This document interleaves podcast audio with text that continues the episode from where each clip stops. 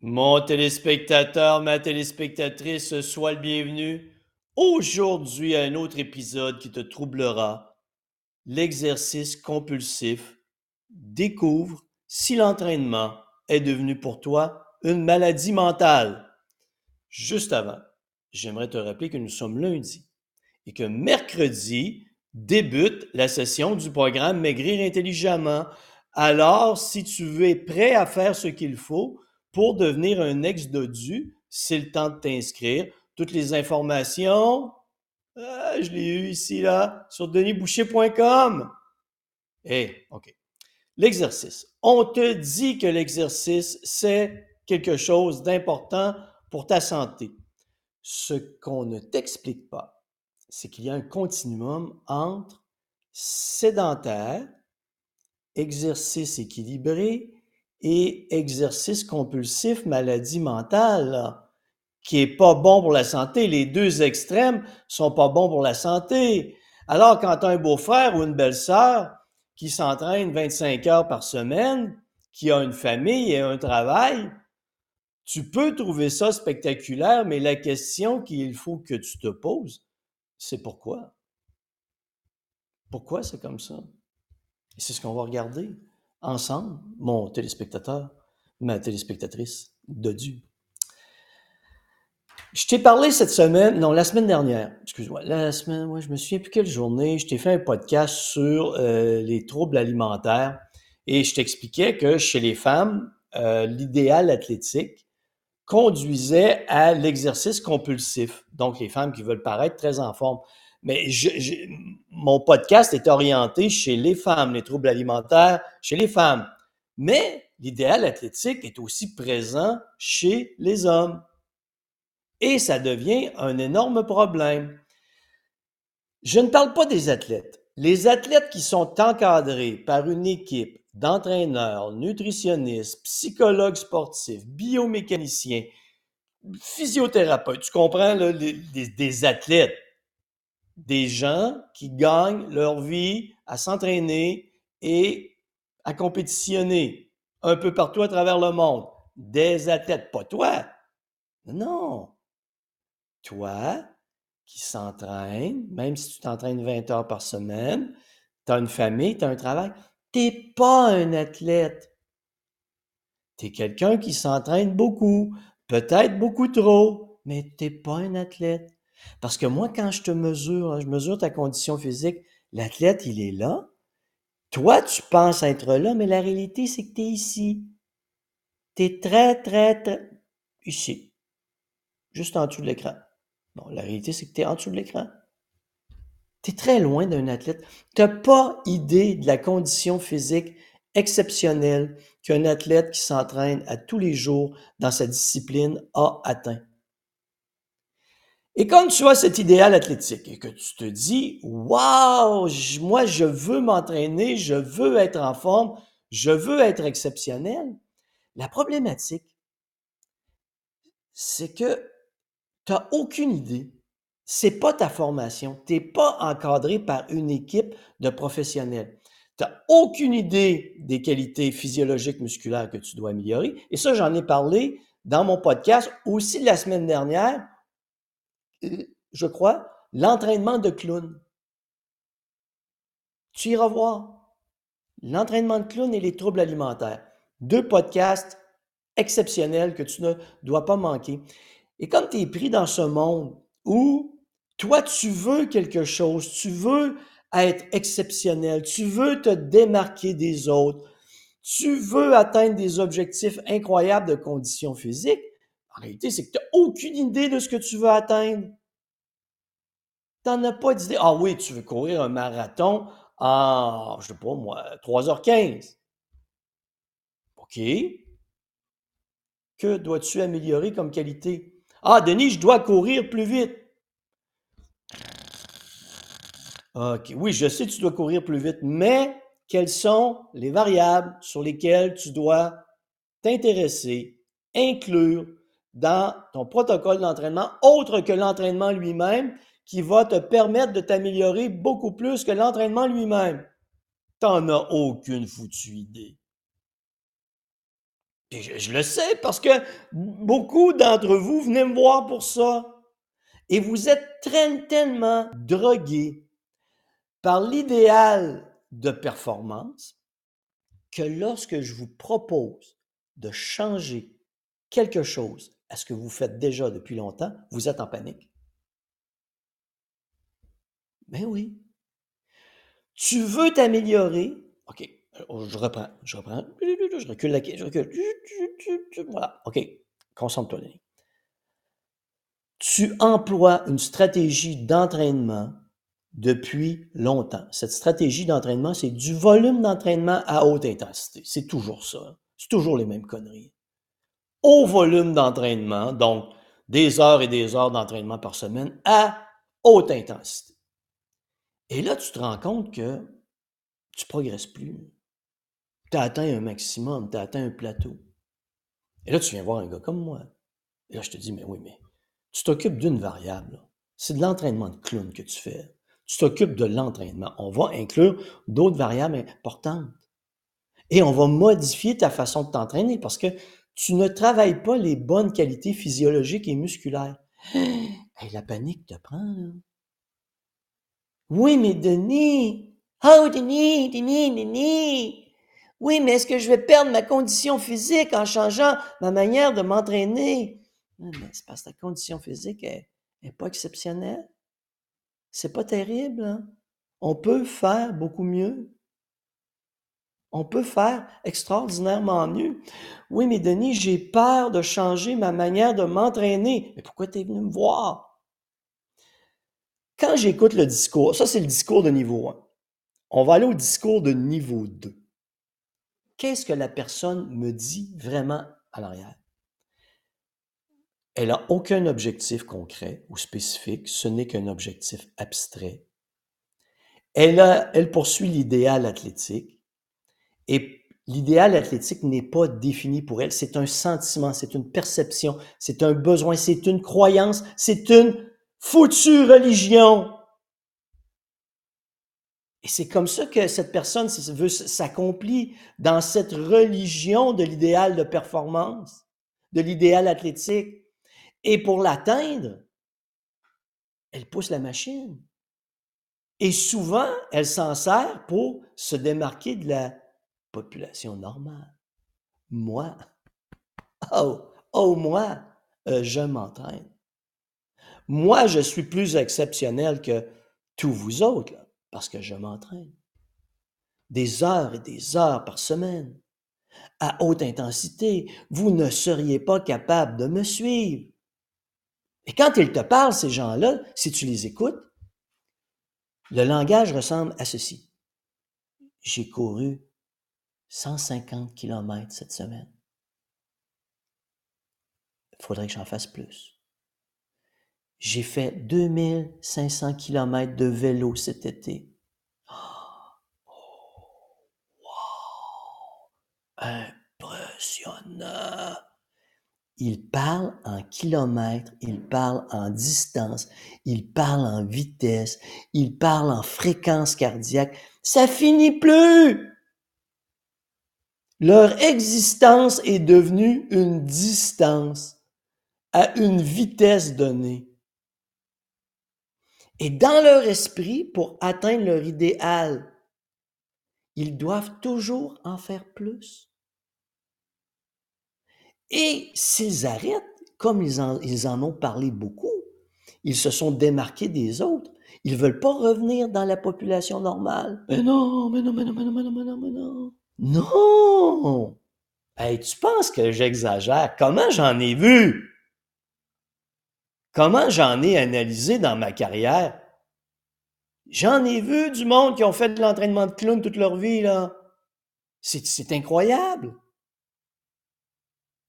Ça devient une maladie mentale parce que leur vie est orientée en fonction de l'exercice, de l'entraînement, du kilomètre, de la vitesse, de la distance, du wattage. Une foutue maladie mentale. Et comme dans leur esprit, la performance est liée au volume et à l'intensité de l'entraînement, au moment où ils ralentissent, ils perçoivent un écart entre leur objectif abstrait, dans le fond, qu'ils ne savent pas ce qu'ils veulent vraiment, mais ils ont l'impression de s'éloigner de leur ah, idéal de performance, de leur idéal athlétique. Alors ils rentrent en panique, ils se mettent à ruminer des pensées négatives, ils sont pas bien dans leur peau. Penses-tu vraiment que sur le plan psychologique, cette manière de s'entraîner est saine? Penses-tu vraiment que sur le plan physiologique, cette manière de s'entraîner est saine? Non. Mais non. Ça n'a pas de sens. Ah, les apparences, c'est très beau. Toi, tu peux trouver ça spectaculaire. Moi, je trouve pas ça spectaculaire. J'en ai tellement analysé. Je connais les conséquences. Je connais les drames que vivent toutes ces personnes qui font des entraînements de clowns à en plus finir. Dans l'espoir de s'améliorer à un point qu'ils n'atteindront jamais, ils ne deviendront jamais des athlètes d'élite parce que ce n'est pas leur travail. Et la plupart n'ont plus l'âge pour ça. Mais ils s'acharnent parce que l'idéal, la religion qu'ils entretiennent maintenant, c'est une religion. Une religion, c'est une croyance. Ils croient en l'idéal de performance, l'idéal athlétique. Et quand tu vas amener un entraînement intelligent, ça ne fonctionne pas. Parce que eux, la problématique, c'est qu'ils luttent contre la peur. La peur de s'éloigner de leur idéal abstrait. Et comme ils sont convaincus qu'avec la manière dont ils s'entraînent, avec l'excès qu'ils euh, qu'ils mettent dans l'exercice, ils sont, ils font la bonne chose. Quand c'est pas vrai, quand ils n'ont jamais rien mesuré, quand ils n'ont aucune idée de leur niveau de condition physique et de leur performance, et de, quelle manière ils pourraient l'améliorer, ils sont en panique. Ils veulent pas changer. Hey, je te dis pas que c'est tout le monde qui est comme ça. J'en ai des gens qui s'entraînent à haut volume, mais tout est géré. On tente pas de tamponner une panique intérieure pour un idéal de performance. On a une stratégie d'entraînement, c'est très différent. Quelqu'un qui s'entraîne beaucoup avec une stratégie d'entraînement qui est prêt à inclure du repos, la nutrition, la gestion du sommeil, la gestion du stress, tous les facteurs importants de la performance sportive, ça, ça va. Mais toi, si tu luttes contre ta crainte de perdre tes capacités tout le temps, c'est la même chose que le petit gros ou la petite grosse qui a toujours peur d'engraisser une attitude mentale négative, pessimiste, dramatique, qui amène des pensées négatives, et des comportements compulsifs. Ça se passe aussi au niveau de l'exercice. Et quand j'arrive avec ces gens, ces gens, je leur dis, hey, faudrait que tu inclues du repos, parce que là, tu es rendu à bout. Ça n'a pas de sens, tu peux pas continuer comme ça. Non, non, ils veulent pas s'arrêter. Parce que si tu les arrêtes une semaine, eux autres ont l'impression d'avoir perdu 50% de leur condition physique. Quand la réalité, c'est que pendant cette semaine, leur, corps a refait ses réserves énergétiques et la condition physique s'est améliorée. Ils seront pas capables de voir ça. Pas du tout. Parce que la seule chose qu'ils gèrent dans leur esprit, c'est la peur de s'éloigner de leur idéal abstrait de performance. Tout arrêt étant les met en panique. Un jour, il y a très longtemps, je m'en vais faire une chronique à une émission radio. Et un autre chroniqueur qui est là, en sortant, me dit Denis, est-ce que je peux te parler ben Oui, tu peux me parler, je suis là. Viens me voir. Après nos chroniques, on se parle à l'extérieur. Il me dit Denis, moi, je suis, je, suis un coureur de longue distance. Là, j'ai mal un genou. Que devrais-je faire? Arrête une semaine, va faire soigner ton genou, va voir un physiothérapeute, va voir ton médecin, fais soigner ton genou. Et après, recommence. Quand on va te dire que tu peux recommencer, quelle a été la réponse de cet être? Extraordinairement intelligent. C'est pas un petit bobo qui va m'arrêter. Bravo. Bravo. Tellement intelligent. Tellement, tellement intelligent. Lui, il était plus fort que les autres. Parce que lui, il courait indéfiniment, jour après jour, sans s'arrêter, à haute intensité. C'était l'homme. Pas un petit bobo allait l'arrêter. Qu'est-ce que j'ai répondu? Organise-toi avec tes problèmes. Voilà, c'est ça. Si tu te reconnais dans mon discours, ah, je sais que tu me détestes, je sais que tu n'aimes pas ça, mais si tu te reconnais dans mon discours, c'est que tu as des choses à réaménager dans ton cerveau. Si tu te rends compte que l'idéal athlétique ou de performance, appelle-le comme tu veux, t'amène à des comportements absurdes comme je viens de décrire, change. Un, tu ne perdras pas ta condition physique, tu n'es pas si en forme que ça, tu es épuisé. Tu as épuisé ton corps. Donc, si moi j'arrive et je te teste, je vais partir à rire. Ce que je vais te dire, c'est je ne vais pas te faire de peine. Mais pour le volume d'entraînement que tu fais, tu as une condition physique de mauviette. Ça risque d'être la conclusion. Mais je sais que ça fait mal quand je le dis aux gens, mais c'est la pure et dure réalité. Là. Je ne peux, pas, je peux pas te dire, écoute, l'entraînement que tu fais t'amène à un niveau exceptionnel. Tu t'entraînes 20 heures par semaine, tu as un niveau exceptionnel de, de conditions physiques alors que tu as une condition physique moyenne. Il faut, faut que je te fasse quand même une thérapie de la réalité. Et un coup que la thérapie de la réalité est faite, est faite, je t'ai mis KO, tu récupères psychologiquement parce que toi, tu te croyais exceptionnel et que tu te rends compte que tu es dans la normale. Et là, on est capable de reconstruire des choses.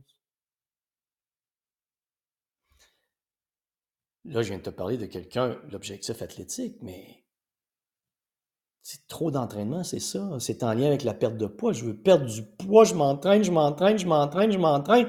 Et ça fait des années que tu t'entraînes et tu t'entraînes et tu t'entraînes et tu t'entraînes et tu t'entraînes et tu t'entraînes. Tu es épuisé, tu es à terre, tu es vidé, tu n'as plus d'humeur, tu es sur le bord de la dépression, tu as de la difficulté à te lever le matin. Tu n'en peux plus de ton travail. En plus, tu n'arrives pas à maigrir. Tu comprends pas, il est où le problème? Non, mais faut que je t'envoie quoi, là? Un texto pour te le dire? Gros problème, gros problème, gros problème. Réveille! non, mais il y, a une, chose par contre. Je le sais que c'est difficile. Parce que c'est la croyance populaire. La une autre grosse problématique que je vois, et là, ça va fesser. Toi, tu poursuis l'idéal de performance ou l'idéal athlétique. Donc, tu as développé cette maladie mentale qu'on appelle l'entraînement compulsif. Tu vas te retrouver dans un monde où les gens qui croient à l'entraînement compulsif voient ça de façon positive. Alors, quand tu te cherches un entraîneur, qu'est-ce que tu fais? Tu ne trouves pas un entraîneur intelligent, tu te trouves un entraîneur de clown qui n'a pas vraiment de formation, qui ne connaît pas vraiment ça, et qui, lui, s'est entraîné en clown toute sa vie avec le même idéal que toi. Alors, quand vous, vous, discutez ensemble, vous partagez la même croyance. Tu lui dis Hey, t'es un entraîneur de clown. Moi, je fais de l'entraînement de clown. Je crois à l'entraînement de clown. Ah, oh, c'est bon l'entraînement de clown. Ben oui, c'est extraordinaire l'entraînement de clown. Moi, je vais t'entraîner en clown encore beaucoup plus que les autres. Parce que moi, je suis vraiment l'expert entraîneur de clown extrême. Et là, toi, tu es content. Wow, wow, je suis content, je suis content, je vais en faire plus. Plus de plus de choses qui donnent rien. C'est en plein ça. C'est parfait. On a des choses à changer. Hein?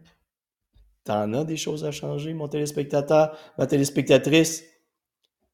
Écoute, non, non, aussi, aussi, faut que je te dise que à 20 ans, je t'aurais pas parlé comme ça. Début de ma carrière, je t'aurais pas parlé comme ça. À l'université, qu'est-ce qu'on nous enseignait? C'était l'entraînement de clown. Qu'est-ce qu'on qu'est-ce qu'on enseigne encore beaucoup aujourd'hui, partout? dans l'entraînement, c'est l'entraînement de clown. Voyons, pousse la machine, épuise-toi. Il n'y a pas de mesure de variable. Tu c'est à, vomir. C'est épouvantable. On a une discipline extraordinaire qui est la physiologie de l'exercice. Et on en connaît tellement peu, malheureusement. Puis ce qui est connu, tout ce que je te raconte sur la physiologie, je n'ai pas inventé. Tu rouvres un livre, tu vas le lire, puis tu as une base. Tu vas un peu plus loin, tu vas un peu plus loin, tu vas un peu plus loin, tu en apprends, tu en apprends. Et tu fais des tests, tu testes, analyses des données, tu vois comment les gens réagissent et à un moment donné, tu, te rends compte que, wow, ce que tu comptes enseigner, c'est pas ça. Mais si on t'a enseigné l'entraînement de clown, devenu un entraîneur de clown et tu y crois, ben, il y a peu de chances que tu changes. Mais au fil des années, tu es obligé de changer ta vision des choses. Et tu dois la changer maintenant, peu importe l'âge que tu as. Tu peux vouloir faire de l'entraînement à haut volume, à haute intensité, jeune. Tu vas avoir moins de conséquences négatives qu'une personne de 50 ans, dans l'immédiat. Mais si tu veux t'améliorer, tu dois t'entraîner intelligemment, pas faire de l'entraînement de clown. Bon, j'ai assez parlé d'entraînement de clown. Là-dessus, mon téléspectateur, ma téléspectatrice, bonne réflexion. J'espère que, encore une fois, je viens de changer ta vision du monde. À la prochaine.